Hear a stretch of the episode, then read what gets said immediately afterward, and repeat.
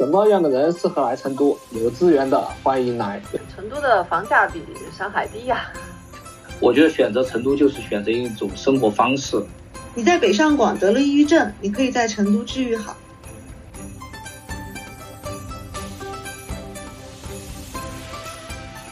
Hello，大家好，欢迎来到反之亦然的第二期播客节目，我是本期的主播之一 Nancy。Hello，大家好，我是本期的另外一位主播啊 Young。然后呢，我们今天请了三位嘉宾来到我们的主播间，跟大家讨论一下关于成都是不是还适合年轻人继续生活这个话题。那请各位嘉宾分别依次简单介绍一下自己。女士优先吧。呃，Hello，大家好，呃，大家可以叫我陈绿，我是一个新成都人，是从外地到成都来定居的，大概一九年，对，一九年到成都，到现在大概有四年了吧。我非常喜欢成都这个城市。请两位男生谁谁先介绍一下自己。大家好，我是安东尼，呃，叫张总。啊，也不，这个就是说我在成都的话，也是生活在成都，然后以前留了学以后也回到成都，然后的话，现在作为一个成都的本地人的话，其实也是在寻求自己的一个生活方式，希望大家能够在成都找到自己的生活方式。成都是一个包容的地方，有各种各样的生活方式，只要你的心，呃，能够找得到自己的方式，那就你就能在成都，嗯。留存下来，或者说生活的很不错。那接下来请黄总。黄总，哎，大家好，大家好啊！我成都胖哥，哎，在成都生活了三十八年，然后有点在这个城市小小的生活技巧，今天可以分享到给大家。谢谢各位。哦，补充一下，其实我现在也在成都工作和生活，然后之前呢是在上海呃工作和生活了。差不多有六年、五年半的时间，嗯，然后最近也有朋友问我说，呃，我回到成都这一年是感觉更开心了呢，还是说怎样？就是对比在上海的工作和生活，这个问题真的很难回答啊。问就是都开心，好吗？OK。啊啊啊！陈律，你你大学在哪儿读的呢？和成都就是说之前没在成都待过吧？没有，我大学在山西读的。哦，哎，那很好奇，您是怎么选择？基于什么原因没有选择去北京或者上海，选择了来到成都？是您是大约大学一毕业就来成都的吗？没有，我是原来，呃，我原来在国外上读研究生，研究生回国的时候，脑子一热就去支援边疆建设去了，跑西藏大学去当老师。嗯嗯，然后在西藏大学当老师期间。我带着学生到西南财经大学这边来比赛。哦。你们知道那个柳浪湾那个地方吗？啊，温江那个大学城那坨。对，就是西藏那边，他生活他是非常的艰苦的，什么都没有，什么都没有，而且东西特别贵。啊。然后带着学生到到这边来来比赛，然后带他们去吃东西，我的学生就感慨说啊，这才叫生活。然后我也觉得，对啊，这才叫生活。嗯，所以我的学生就往这边考研，然后我就过来这边工作。嗯，那那次比赛，因因为西藏嘛，西藏的首府是成都哈，西藏的第二首府是拉萨。因为你在西藏的，那肯定要来西藏的首府成都嘛，对吧？要说你之前在什么上海啊、北京、深圳那些大城市待过。那不一定看得上成都啊。但是我来的那两年，嗯，跟朋友们去沟通，呃，就是北上广深的朋友，他们其实那会儿北上广深的人愿意到成都来，然后最后后面又觉得说不像他们想象的那样又离开。其实那些年大家都会觉得说成都是一个很好的地方。嗯。然后那些年甚至有一个说法是，我首选，我要逃我要逃离北上广之后，我首选是成都。成都不行，我就去泰国。所以那那那些年去泰国的人也很多。啊，前前些年好像有这个说法，就说哇，成都性价比很高，躺平首选。啊，只是只是说，嗯，我觉得嗯，要看啊，这个是一七年之前，一七年之前，然后啊买套房也不贵，然后呢，呃，工作其实工作机会还 OK，但是呢，成都这个地方盘子太小，装不下各位大神，只要人一多就太卷 啊，就这样，对吧？对，好像是选择有点卷嘛。对，好像说是现在成都，它应该跟杭州应该算是每年的人口增长率差不多，进农有路好像达到百分之十吧，好像成都也差不多有两千万人。呃，我说一下，我嗯听公安的一个朋友说的数据，他一九年就告诉我，成都这边的人口就是那个两千多万嗯是根据你的什么暂住证啊，然后你的嗯交社保啊、等等等等去统计的。嗯但他实际告诉我说，成都这边的动态的数据是两千六百万人，他们是根据移动的信号，哦，就那个信令部，嗯对，大概就是两千六百万人每天的嗯，这样一个。那还蛮多的。因为像上海常住人口，它是控制在两千五百万人口。上海其实成都的人口，感觉如果可能没过几年吧，也要跟上海差不多了。那你想，上海已经这么卷了，然后成都人口这么多的话，然后它的岗位又十分有限，它不可能不进行，不可能不会变得就那么内卷，因为毕竟人数很多嘛，岗位有限。对对，是这样子。嗯因为毕竟上海、北京还有广州湾那圈儿，嗯对吧？先天优势所在。上海是长江的出海口，嗯广州那一坨是珠江的出海口，北京是政治中心，所有资源都往那些地方去。嗯嗯，那成都这边有什么资源？哈，可能也只有西藏人往这边跑。但所以，就像网上说的，成都这边那个呃各种职位啊，高一端的一点的几乎就没有。然后呢，在成都当个人公务员就人上人，对吧？嗯你要说在北京、上海，你说当公务员是人上人吗？可能这是各省会城市通病嘛，对吧？好像就说主要你产业不强，然后呢，嗯，没办法提供那么多优质的就业，然后呢，稍微再人一多一点，就显得很卷，甚至呢，很基础的岗位，哇，都是一大堆呃学生在投，对吧？嗯就这种情况吧。反正我不知道这是我自己的感觉还是什么的，我的感觉是反正都要卷，我为什么不在一个让我开心的城市卷？成都这个地方的人他非常的乐观，就整个四川这边的人他非常的乐观。当然，当然很多人都说成都人假打，可能我接触的成都人也少，但是接触大量都是四川人嘛，我觉得是非常乐观的。这个这个是我在北京、上海、广州哪里都没有感觉到的那种乐观，就是你去买东西什么的，我都知道它是八两秤，但是我也不会买了不开心，我就会觉得说，呃，他们给我的感觉就是一个积极乐观的在生活，没有那么大的怨气，就是大家没有那么大的压力，或者是那么那么紧张的要去赚钱，就是这边我觉得是不管赚多少钱都能够生活的很开心，这是这个城市的魅力。呃，你平时上班在哪儿呢？没去过天府一街、天府二街啊、呃，我很少去，我平常在青羊区这边。哦，老城区那边可能比较简单还是这个风格是吧？对，你你的意思是，呃，到了高新区就不一样了，是吧？走路都会快一点。小上海是吧？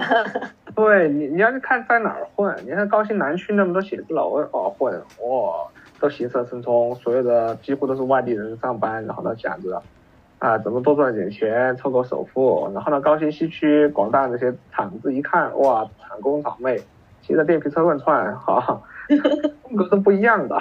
高新西区就是郫县那边嘛。对，郫县那边很多电子厂嘛，富士通啊那些。都在啊，联想都在那边，对吧？然后那边人过得很辛苦啊，对吧？然后大家觉得好像哇，成都高新区 GDP 三千多亿、四千亿，百分之八十都是在高新西区的啊各个厂子里创造的。你去但是我感觉他这个不是因为他在在成都产，是在富士康哪个富士康的厂里面，他都是那样工作。这个跟这个成都这个都厂没有关系，到处的富士康都差不多。张哥来分享一下，为什么选择从海外回到成都来工作呢？这个老老生常谈的话题了。我觉得今天，因为今天大家在说这个事情，就是呃年轻人适不适合来成都哈。我今天在洗澡的时候，呃，我思考了一下这个话题应该怎么去讨论。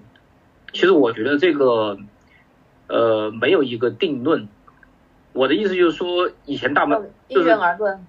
简简单来说，就是大家都学过数学，数学有个分段讨论，对吧？区间函数分段讨论，我我也是学。这个好像是数学数学专业的，是不是？数学专业的，实际上我是这么觉得啊。年轻人适不适合来成都，其实要分很多种情况。如果有人单纯跟我说，哎，年轻人不适合来成都，我觉得也是错的。但是如果有人单纯说年轻人全部来成都，我觉得也是错的。实际上，我觉得。这个要看人适不适合于来成都，他的这个人的话，他的家庭背景，他的性格，他自己所所拥有的一些能力，还有他对这个城市、对自己的人生的一些期望不一样的话，那么是不是能够跟成都吻合？其实这个我觉得就跟谈恋爱、耍朋友、结婚。或者说两个人要走到一起，无论是男的男的男的走到一起，还是女的女的走到一起，还是男女走到一起，好吗？其实这个 好严谨啊。好了，这个我觉得是是是要很多匹配的。所以说，我觉得如果要，我觉得今天要讨论年轻人来不来，适适不适合来成都，我觉得应该这么去讨论。什么样的人适合来成都？就说成都，假设你把他认为他是一个帅哥，或者是你一个美女，那么成都所。所拥有的一个特征，这个美女或者这个帅哥的特征，吸能够吸引哪些年轻人喜欢跟他在一起？然后的话，我觉得这样子讨论才有意义。嗯，好吧。对，或者嗯，对，成都的特色是什么？因为既然是我是个成都土著，对吧？你们说的成都土著，或者说你们大家也都生生活原住民，我觉得。更多的，我们应该去思考一下成都这么多年的变化，以及现在未来的一个情况，它有什么样的特质？就像一个这个女生一样，你要把她相相亲，对吧？这个女生她有什么优点？她有什么缺点？什么样的男生适合她？实际上，我觉得我们应该去讨论成都目前来说是一个什么样的优点，什么样的缺点。嗯。然后的话，它的特质适合什么样的年轻人？我们来讨论一下。成都现在有什么优点，什么缺点？它的特征是什么？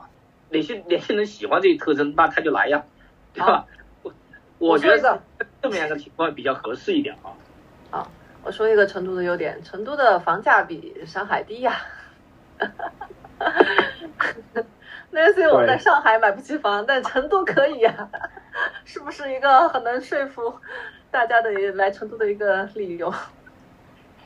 我觉得哈，这是最大的理由，对。然后那个，呃，全全国范围来看，然后呢，就呃嗯，成都、重庆、长沙比较便宜一点，然后相对而言，成都没有重庆那么热，对吧？然后成都它就业好像又比长沙多一点点，然后咱们在矮子中间挑个高子吧，就这样，对吧？就这种情况。其实，其实我我我知道大家肯定一定会讨论到成都的房价这个问题。嗯嗯。或者说，针对这个房价的话，我的观点是什么样的？嗯。呃，其实房价不是一个，我觉得不是一个成都的一个特色。我觉得它也不是说一个就是你们大家认为的一个优势。嗯。不是。因为我说我所接触的年轻人，零零后也好，或者更年轻的一些人也好。所以说，就说一个人来一个来一个区域，以前我觉得估计五年前或十年前啊，大家会觉得这个地方我能买得起房子，我能在这里安家落户，那么这个是这个是我很大的一个抗胜，或者说这个是我很大的一个选择的一个比重。但是的话，越往后面走，大家也知道，现在年轻人的思想是什么？不生娃，对吧？不结婚，不买房。那如果是这样子的话，未来五年、十年，成都的房价的这种所谓的优势，是成都吸引年轻人来的一个地方，来的一个点吗？所以说，我知道大家会提到房子这一块儿，我也思考过房子是不是这个一个因素。嗯，其实我认为，房子以后也许不是成都应该去吸引年轻人来的这个点儿，而反而我觉得成都的某些软性的氛围才是年轻人愿意来的地方。未来的移民一定是年轻人，对不对？对。房价在很多年前应该的确是吸引我们八零后和九零后来成都的一个原因，但是零零后呢，一零后呢，他们是什么样的态度来自于成都？而且我觉得那帮的年轻人的话，考虑的第一选择应该不是房价。对我，我想提一下，就是就是网上对成都有很多标签，可能也是对于非四川本地人来说。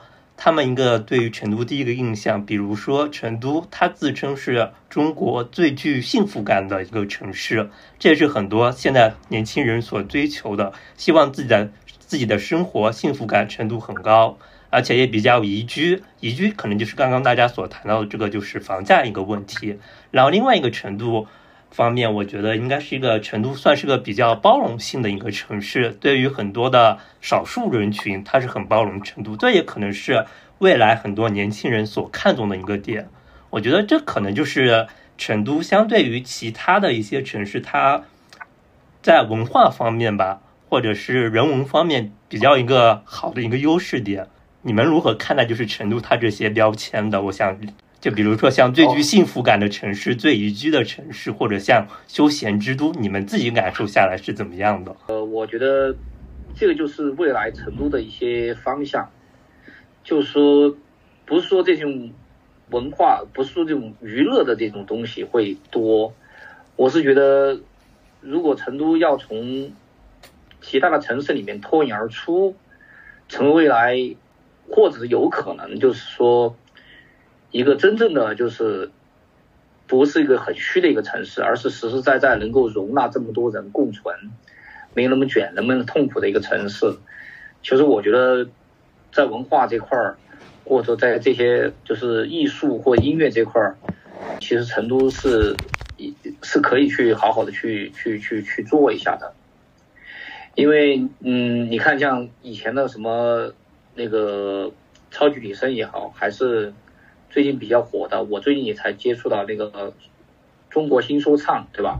成都集团 CDC，呃，我不知道你们有没有了解哈？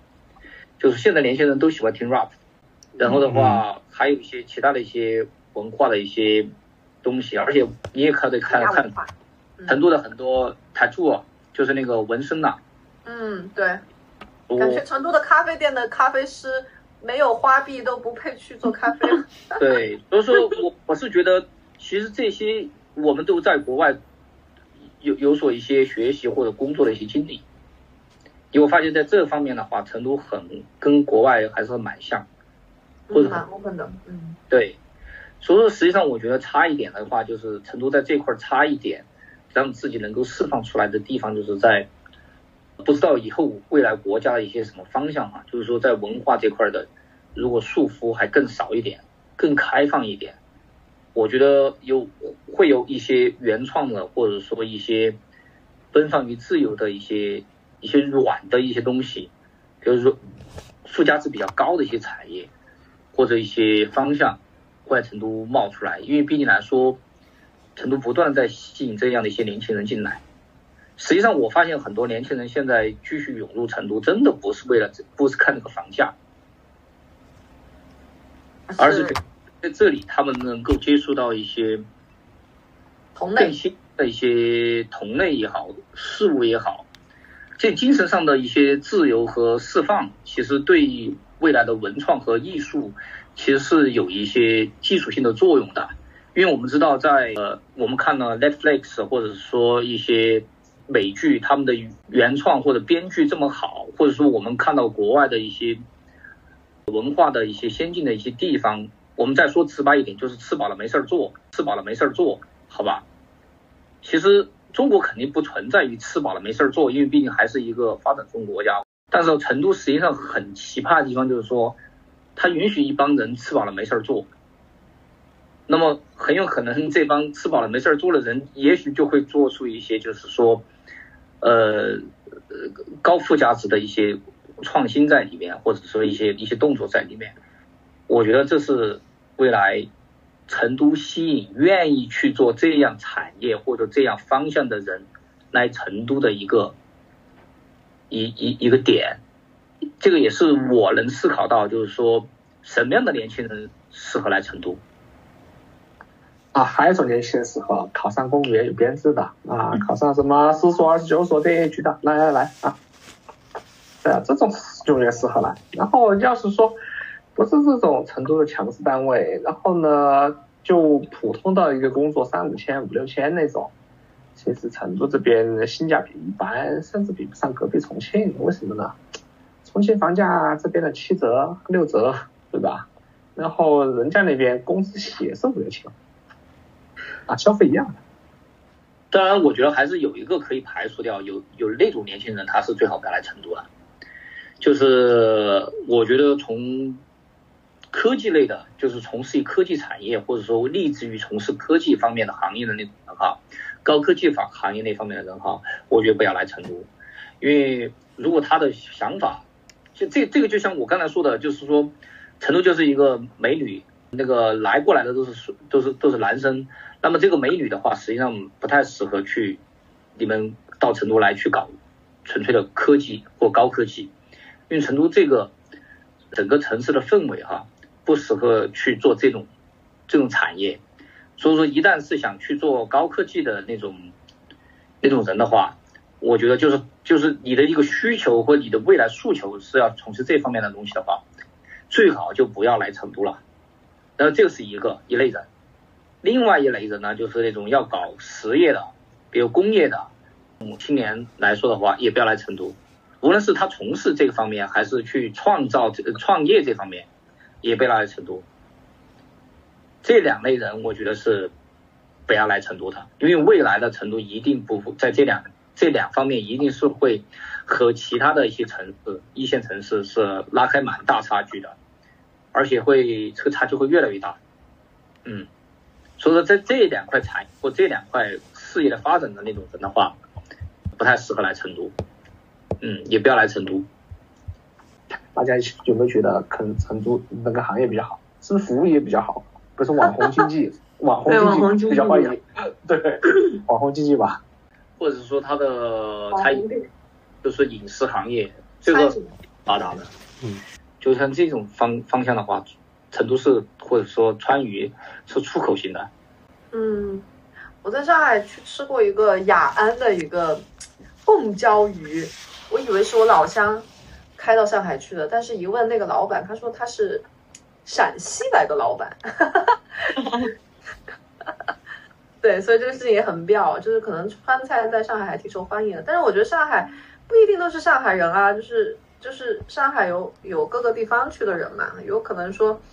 嗯，当然也有可能是有喜欢特别喜欢吃辣的上海人，但也有可能就是各个地方的朋友其实对这个川菜都还是比较的喜欢啊，这是一个大家都还蛮蛮青睐的一个菜系。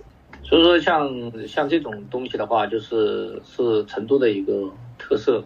这个我相信很多年轻人来成都的一个原因，就是吃的比较爽，生活的那个幸福感。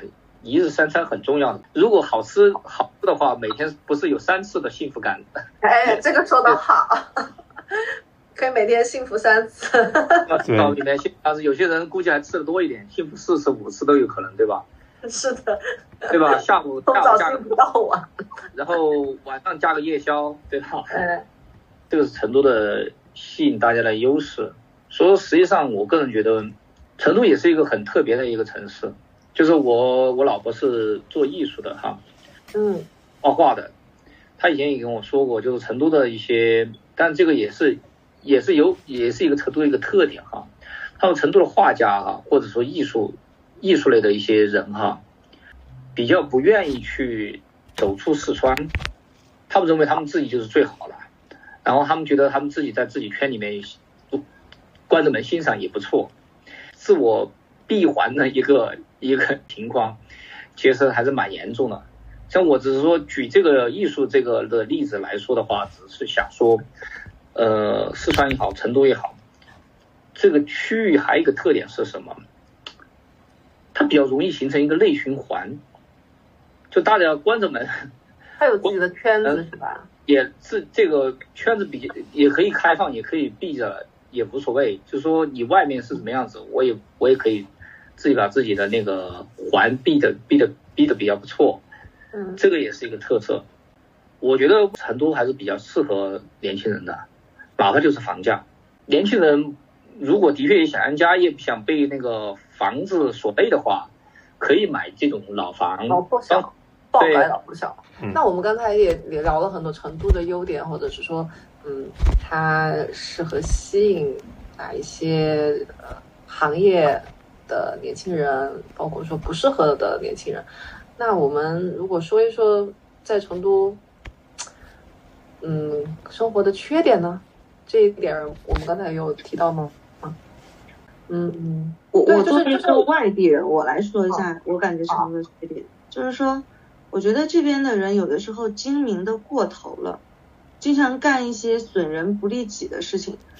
然后我这个是从我个人的职业的角度来出发的哈，呃，我们律所在全国，因为我们律所是全国排第六十二大的所，因为很多律所都是小所嘛。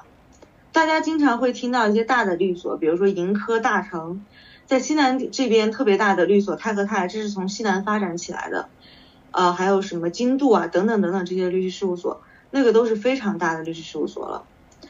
呃，然后在成都这边呢，就就会出现，就是即使是这些大所，它也会经常，就是我从我行业的角度上来说啊，它会无限制的往下压低价格，就毫无底线的在压低价格。呃，举个例子吧，大成律师事务所给一个国企常年法律顾问的报价最低能报到六千块钱，六千块钱，他为什么能报到这个价格呢？就他为什么敢于报这个价格呢？是因为像大成啊、泰和泰呀、盈科呀、中伦啊这些律所，他们都有，就是说很低的用工成本，他们从学校招那些实习生，就基本上没什么钱的。然后等这些实习生毕业以后，他们需就是考过法考之后，他们需要去找一个地方当实习律师。你们想象不到，像泰和泰的实习律师，我知道的一个团队，我就不说那个团队是谁的团队了。嗯，给到两千块钱一个月。就是我呃，我不知道你们有没有在 B 站上看到，就是实习，就是有的有的人分享开玩笑说，实习律师送外卖，他是真的在送外卖。就到现在，我我的朋友一个群里面有一个实习律师，他就在，就是我们一个同事，他也加入了一些，就是不正经说案子的律师群，就是在那个律师群里，大家都是想说什么说什么，就就是有人在送外卖，还有很多的这种，就基本上是，如果你不自己去想办法赚钱的话，连房租都是个问题了，就是吃完饭之后可能都没有办法交房租了，这就是这边的这种。无底线的在压低价格的这种竞争，然后竞争到这种程度以后，会出现就是出现了一个什么现象呢？呃，原先标的，比如说，当然这几年疫情嘛，呃，可能大家手里都没钱，但是在疫情之前就出现这样的情况。原来比如说标的五百万的一个案子，可能一个律师去接大概是三十万、四十万，甚至有的就是案件比较复杂的话，开到五十万。但是这些大所他们接这些案子，价格压到两万，就是整把整个律师行业搞得没有没有办法做了。就是有资源的老律师，他们手里的摆着手里的资源，就是然后，嗯，什么？就是感觉太卷了，太卷了。就是有资源的老律师手里把着那些国企的资源，我们是拿不出来。然后大所呢，在这些这些大所的情，就是就是怎么说呢？中年的律师想去跟他们卷，就是无限的压榨，压榨手下的年轻律师，就是呃，在律师行业职场 PUA 是非常严重的，就是无限的去压榨，就是在大所里面啊，就是中年律师无限的去压榨年轻律师，然后以极低的价格去去抢这个市场，这样使得青年律师很多都转行了。那陈律，你说这个是成都特有的吗？还是说其实全国其他地方也也会有这种现象呢？在律师据我所知，没有没我我不知道重庆哈，我不知道重庆，但是我我我知道其他城市没有像成都这样的。我们前面有一个实习律师，他一个月的工资是四千，就是给他交完保险之后是四千哈，这个是他的老师给到他的，因为他是他老师的助理嘛。这个在成都就是有一个泰和泰的律师到我们所来，一听说哦，我们所竟然给到这个律师助理能给到四千，他都觉得不可思议，他就觉得你们为什么给，他就觉得你为什么给这么高？你你看这个律师嘛，按按照道理来说，大家应该更尊重这个劳动，对吧？更尊重人权，更更更加尊重法律，但实际上也也没有。这这这成都的律所从来不给律师买保险。按照道理来说，律所应该给律师买保险，但是成都的律师律所从来没给律师买。我我我先说一下这个这种事情，我抽象的来讲一下，就是说，这表面是发生在律师这个行业哈，但是的话，这种事情实际上发生在成都的很多很多行业，基本上是，呃，而且这个这种这种这种情况的发生是因为什么原因呢？是因为成都的这个产业结构是承载不了。这么多的就是人口的一个工作的一个需求，那么这是一个。第二个的话是什么呢？第二个的话，这是一个成都的特色哈，这个请大家注意一下。成都的很多的企业主也好，还是老板也好，还是这个公司的一个领导也好，其实他们一般来说就是说，老板会把一些资源拽在手里面。呃，然后的话，他其实对其他人的需求并没有那么严，所以说的话，他对其他人就认为其他人的招聘就是打杂的，所以这个也是成都为什么就是说工资不会开太高的一个原因，因为我知道有太多的这种老板，其实这些老板就自己就把所有的资源都花了，他为什么开这个公司呢？是因为他有些。零零散散的一些碎碎碎碎片化的东西，他没法自己去做了，他就只能去请人。那么大部分的资源和这些东西都是自己在手里面拽着的，所以觉得他请的那些人其实也没产生多大价值，所以他就给那些人死命的压低工资。所以你会发现，成都很多公司开的工资都很低，这个低的原因，呃，有很多有很多哈，但是比较。具备成都特色的原因是，成都这些所谓的个体户老板或者个体户来说的话，因为个体户的发展就是从一个人一个最有资源的人，他从头到尾把所有事情做完，然后逐渐发展起来，发展到他一个人干不完活了，他把所有一些零散的一些碎片化的东西分出去，那么他分出去，他肯定觉得这些东西都是零散的，没有什么太多决定性价值的。那我就实际上只是请一个人来过来帮我打个杂，所以这个也也是他对下面招聘的人的一个薪资的一个基础的衡量的一个呃一个价值判断。其实很多行业都是这样子的，所以说你刚才说的那个你们你们的那些律所的那些大的律师，他赚了很多国企的一些资源，其实然后的话下面的又很卷，再下面的又基本上就。就实习了就开几千块钱的，这个原因是主要是在于第一，如果成都会有更多的产业，就是私营老板或私营企业主，或者说更大的一些就是就是除了国企以外的客户存在的话，那么这个情况要稍微好一点，这是第一点。第二点就是因为现在没有这么多的这种资源，那么那个那个那个那个领导他们就会把这些资源拽在自己手里面。其他资源就放的很不重要，那么剩下那些人，同样的就会，他认为那些人没有什么价值，他开的工资就很很低。其实不只是在律师律师这种行业，很多行业都是这样子的。那怎么办？大家一听到这个，那怎么办？高薪继续进厂子，进厂子四千四千包吃住呢？好吧，这就回到王者荣耀团队连。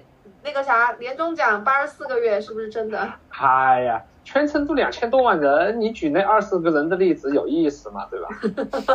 对吧？所以回就回到我们最初的课题，我不建议学法律的人来成都，我不建议。一个是刚才法律了，考个编制不难嘛，对吧？成都这个公务员体制招聘要求法学院专业的哈，啊，你抓这个机会不考，你怪谁？对不对？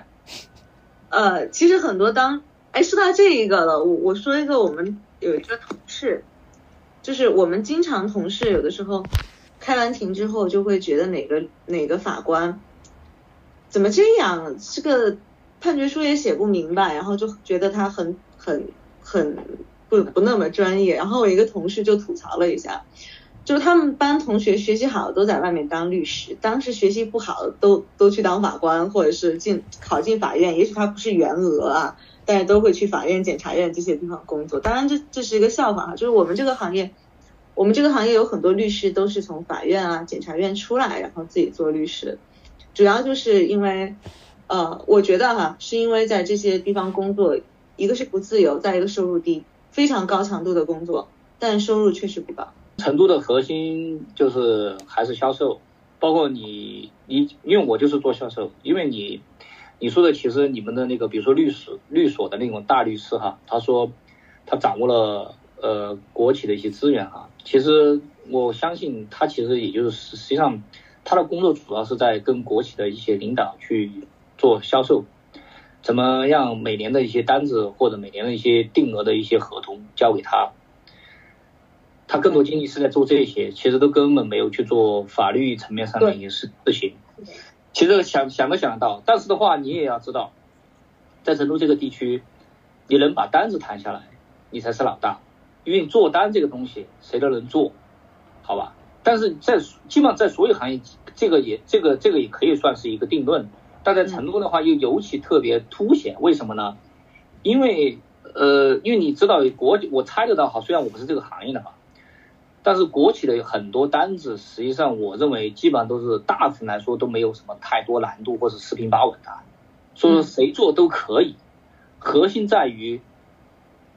谁能把这个平淡无奇的、没有 difference 的、没有什么差距的东西拿到手？所以说最后大家拼什么？因为你做我做都可以做嘛，那么就就拼资源和关系嘛。所以说他手里面有这样的资源和关系，那他就是决定性的。那么其他的人其实只是帮他打个杂或者做个这些东西，那么他肯定就是开。如果你是老板，你也不会开更多的工资的。这个这个有一说一，但是如果假设哈，我们把它想象成在西方，那么这个很复杂的案例，那么几个事务所去争，去去去拼单，那么这个事务所的合伙人，比如说一个刚出刚从一个法学院出来还是比较能干的一个人，和这个资深的创创始人，那么有了这个合伙人，那么在这个案子的一些处理的技巧也好，还是还是对这个案子的分析的逻辑上面也好，能够能够胜出。那么这个时候，你说这个合伙人是不是该真的像合伙人一样拿拿更多的钱？肯定嘛，对吧？因为他对这个案件的一个付出是不一样。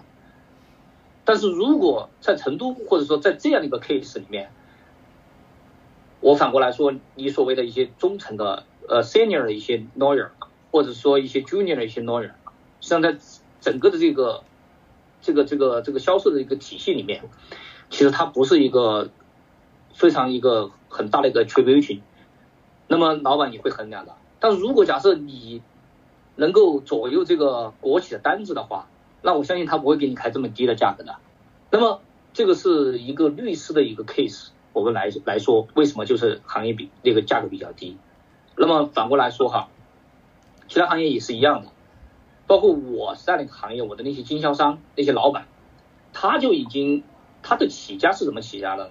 他起家的就是一个人，一开始，然后把那个客户搞定了，然后赚了不少钱。他自己来不及，他他自己已经一个人的，就是说事情已经做不完了，然后他就把那些事务性的事情，比如说要要写合同呀，或者说要搬货呀，要运货呀，要装机呀，把这些事情交给那些人去处理，他肯定要请人嘛。那么这些人该分多少钱就分多少钱，对吧？然后最后最后逐渐的他就把这个摊子滚大了，把这个生意做大。那么生意做大以后，客户都还是以他他是销售，他把客户一个一个拿下来的，而且所有的所有的客户资源或者说客户认同都是认他老板。那他最后他觉得我都是这样，这单子都是我谈的，然后订单也是我从我这边拿的，其他人只是我建立这个公司的目的，只是请其他人帮我把一些我干不了的一些视频的事情做完。那这种时候，成都绝大部分公司和绝大部分事情就是这么一个状态。所以说，你作为一个打工者去应聘这样的一些公司的甲，或者说你应聘这些甲方，那肯定工资就低呀。所以这个就是工资低的一个一个逻辑在里面。呃，成都为什么大部分公司都低？因为大部分都是这样的一个企业主去招聘员工嘛。但还是有，还是有啊，还比如说腾讯啊、阿里啊这些少嘛。对呀，腾讯、阿里那些成都团队很少。之前成都这边阿里什么蚂蚁金服好像也撤了，还是怎么回事？看着京东有一个什么西南分中心，其实都是什么客服啊那些。啊，打螺丝的活，然后呢，还有一些耳熟能详的大外企，在这边也是工厂，对吧？也是打螺丝的活。所以呢，哎，什么样的人适合来成都？有资源的欢迎来，没资源的，我觉得去个什么长沙呀、重庆啊，或者隔壁的绵阳啊那些，我觉得都可能会生活好一点。不是为为什么大家一说到工工资低，都想的是三五千这么低呢？基本上就差不多真的这么低。因为因为我觉得赚三五千这么低的人，要么就是土著，他已经不愁买房什么的了，就是家里已经有房或者什么样的了。然后要么就是他其实也没想在这个地方，就是说我要一直挣三五千下去。他之所以待在一个城市，他挣三五千，然后那个很在那个城市可能房价会很高，可能他。就是从目前来看，他可能很难定居，他坚他还要坚持留下来。一个可能他确实就是打打工，他就准备撤了；另外一个可能他是觉得这个这个地方有机会，他还想再看一看，看看能不能再再把收入提上来。没有，但是但是谁也不会奔着三五千一下就在那个地方待个十年，然后他还没有办法在那个地方安家，然后就没有安全感。我觉得基本上就就撤掉了。就不会一方面三呃三五千是概数嘛，还是七八千这种水平嘛，对吧？嗯嗯。然后呢，只是说，呃，因为大部分城市好像都是这个样子，不管你成都也好，重庆也好，什么呃贵阳啊那些都差不多这个样子，对吧？你还能往哪儿跑呢？对吧？生活就这样认命的嘛。唉。生活就这样认命 了。我还是要给我们这个行业来来证明一下哈，就是大家不要觉得我们这个行业好像就是就挣三五千，呃，就挣两千块钱就完了，那是第一年。我们这个行业一般你只要能熬到五年以后，收入都是相当可观了。大家其实惨就惨在第一年做实习律师的时候，因为你必须做实习律师，不然你拿不到职业证。然后就是惨在这一年。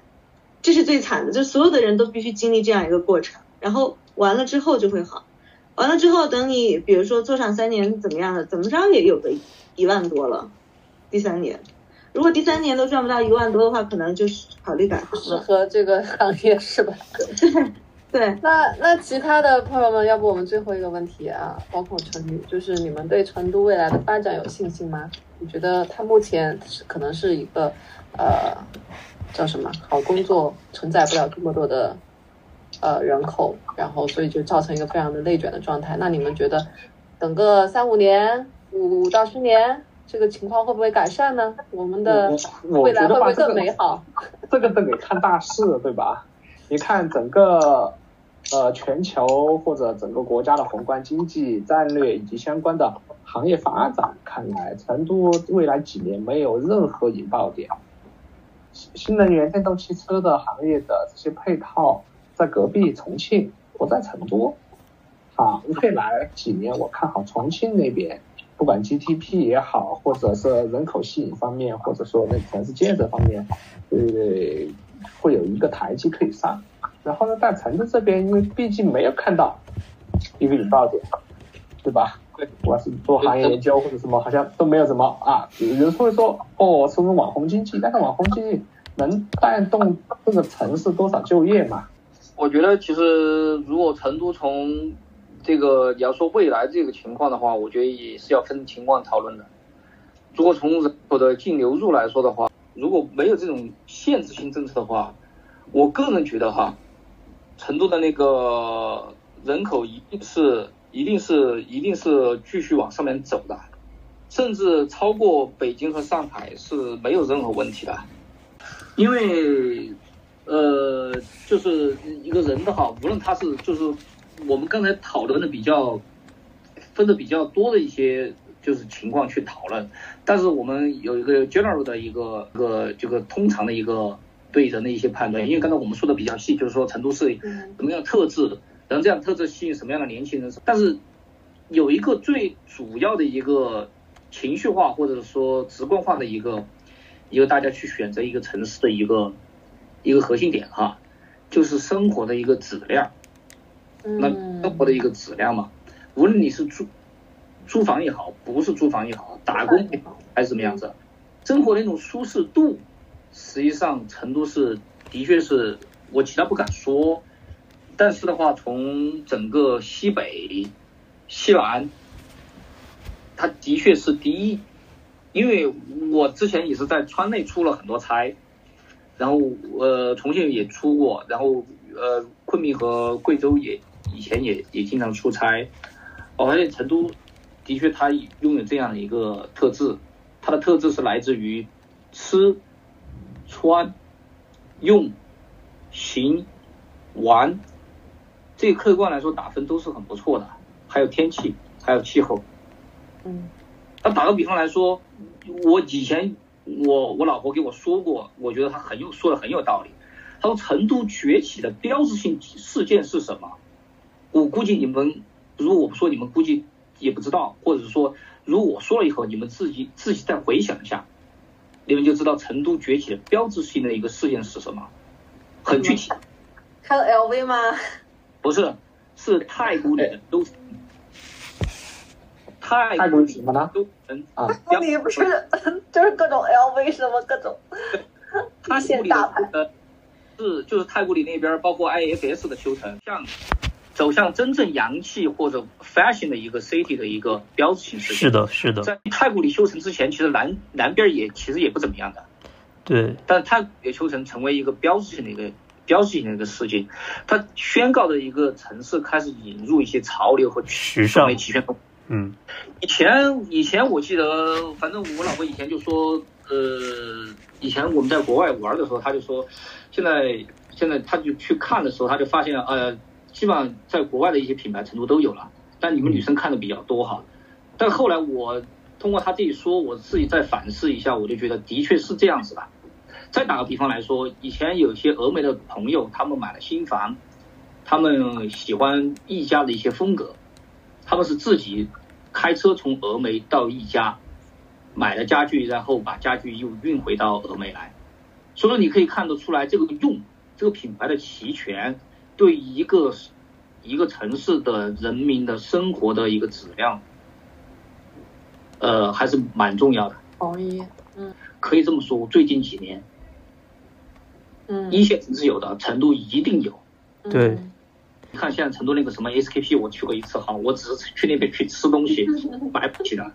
但是的话，这些东西都已经标志在成都，在这个齐全种类上面是完全没有任何问题的。嗯，说成都作为一个 modern city 或者 fashion city，它已经已经完全是种类，就是已经是齐了，没有任何缺点，提升了人们的舒适度。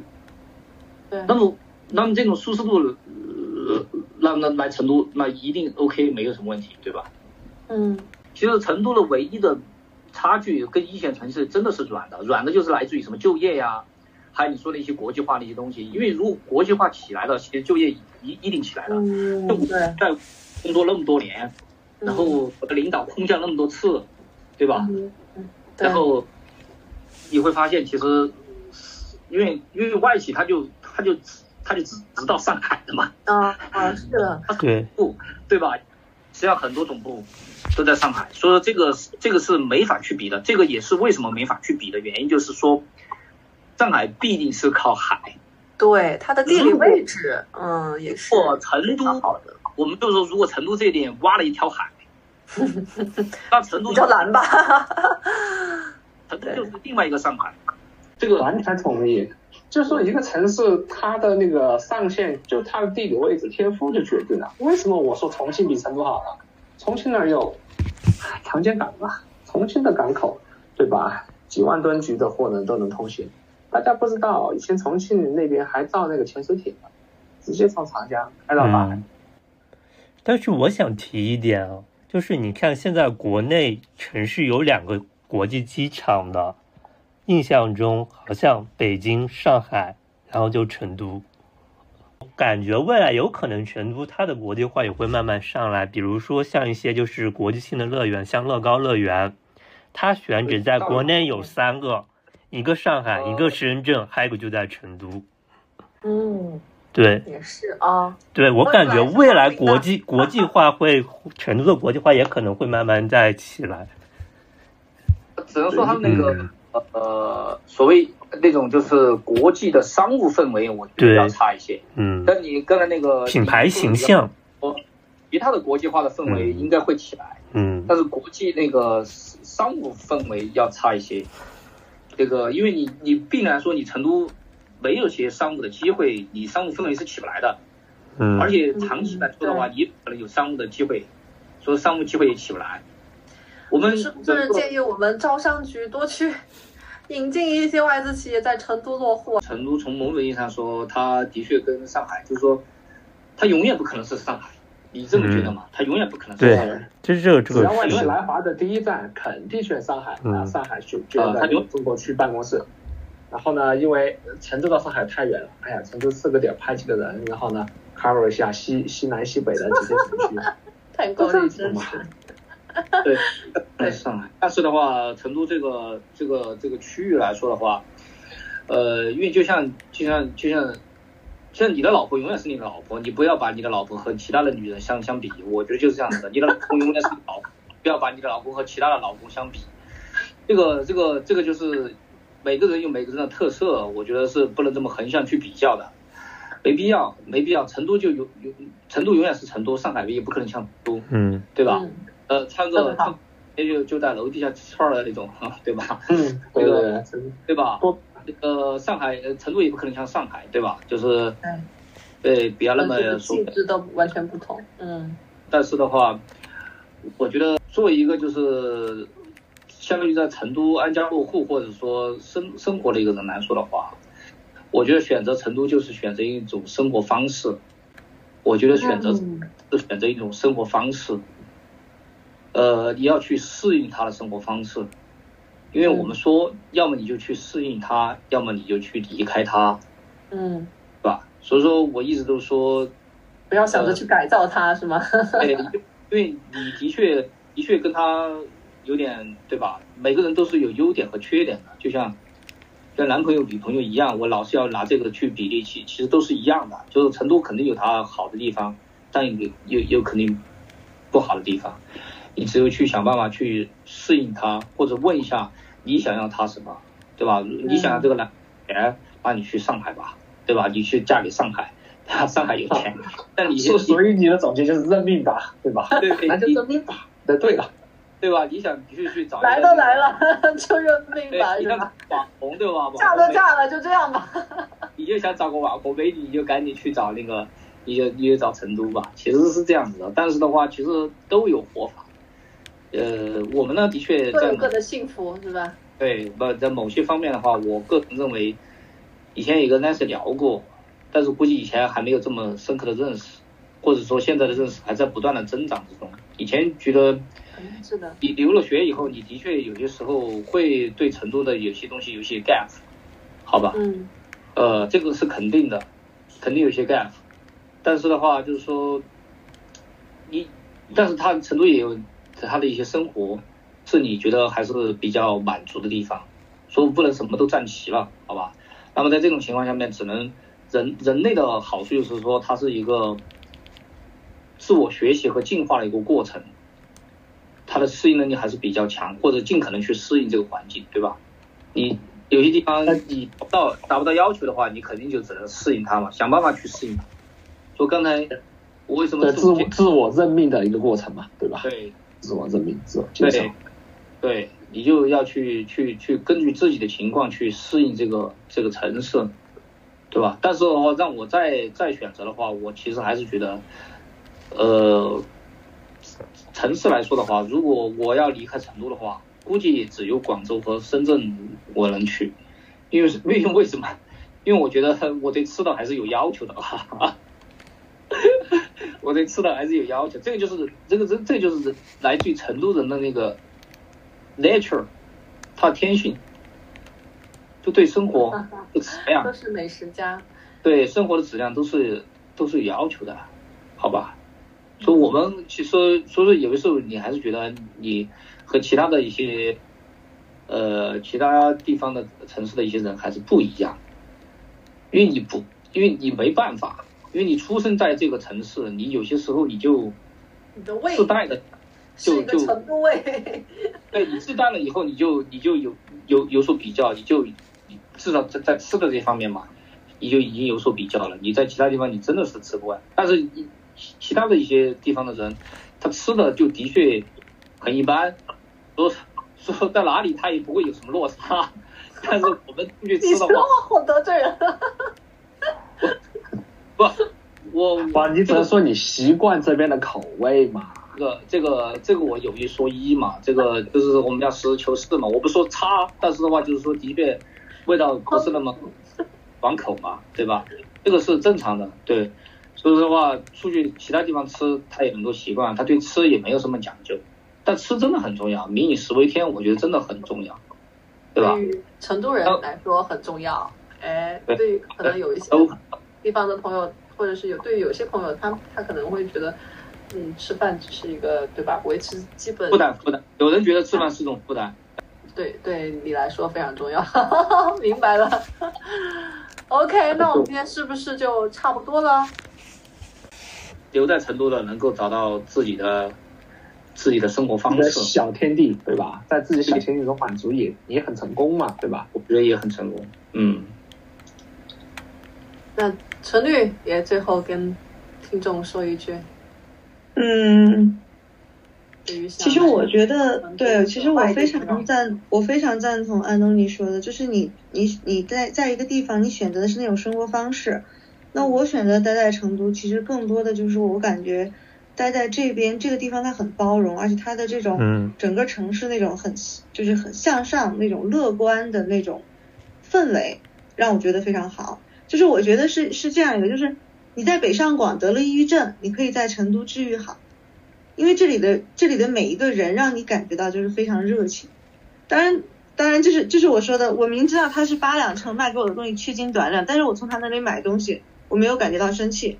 他因为因为那个卖东西的呃老板，他他就会用很欢快的语气，你跟他说什么，他就说要的要的要的，就用很欢快的语气去跟你说，然后就让你觉得说，哎呦，虽然我知道他就是八两秤，但是真的是一点不生气。我觉得在成都这边，就不管你挣多少钱，你都可以享受到生活，都可以生活的很好很快乐。嗯，三五千也可以，只要不去想着一定要去一二环买房子啊，就是租 租房子三五千生活的也可以很开心。很感谢各位就是在成都的各位朋友，给今天大家分享关于成都适合什么样的年轻人来。